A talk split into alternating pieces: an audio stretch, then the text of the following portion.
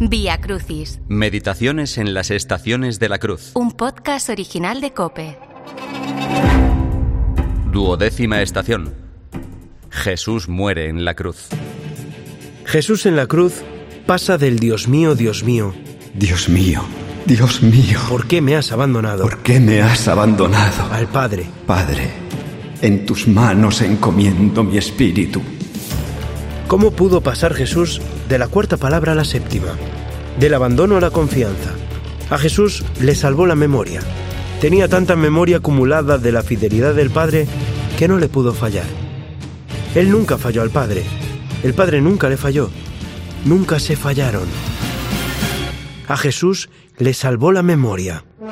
Cuando murió Jesús, el velo del templo se rasgó, la tierra tembló, los sepulcros se abrieron y el cielo se oscureció.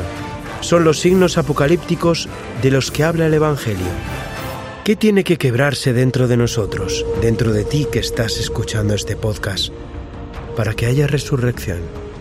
¿Con qué tienes que romper?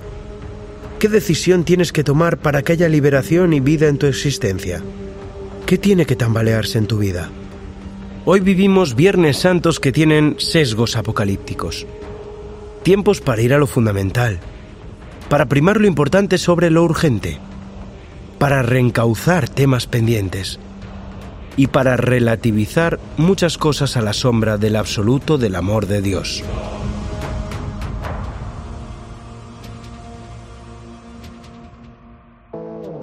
Vía Crucis, Meditaciones en las estaciones de la cruz es un podcast original de Cope.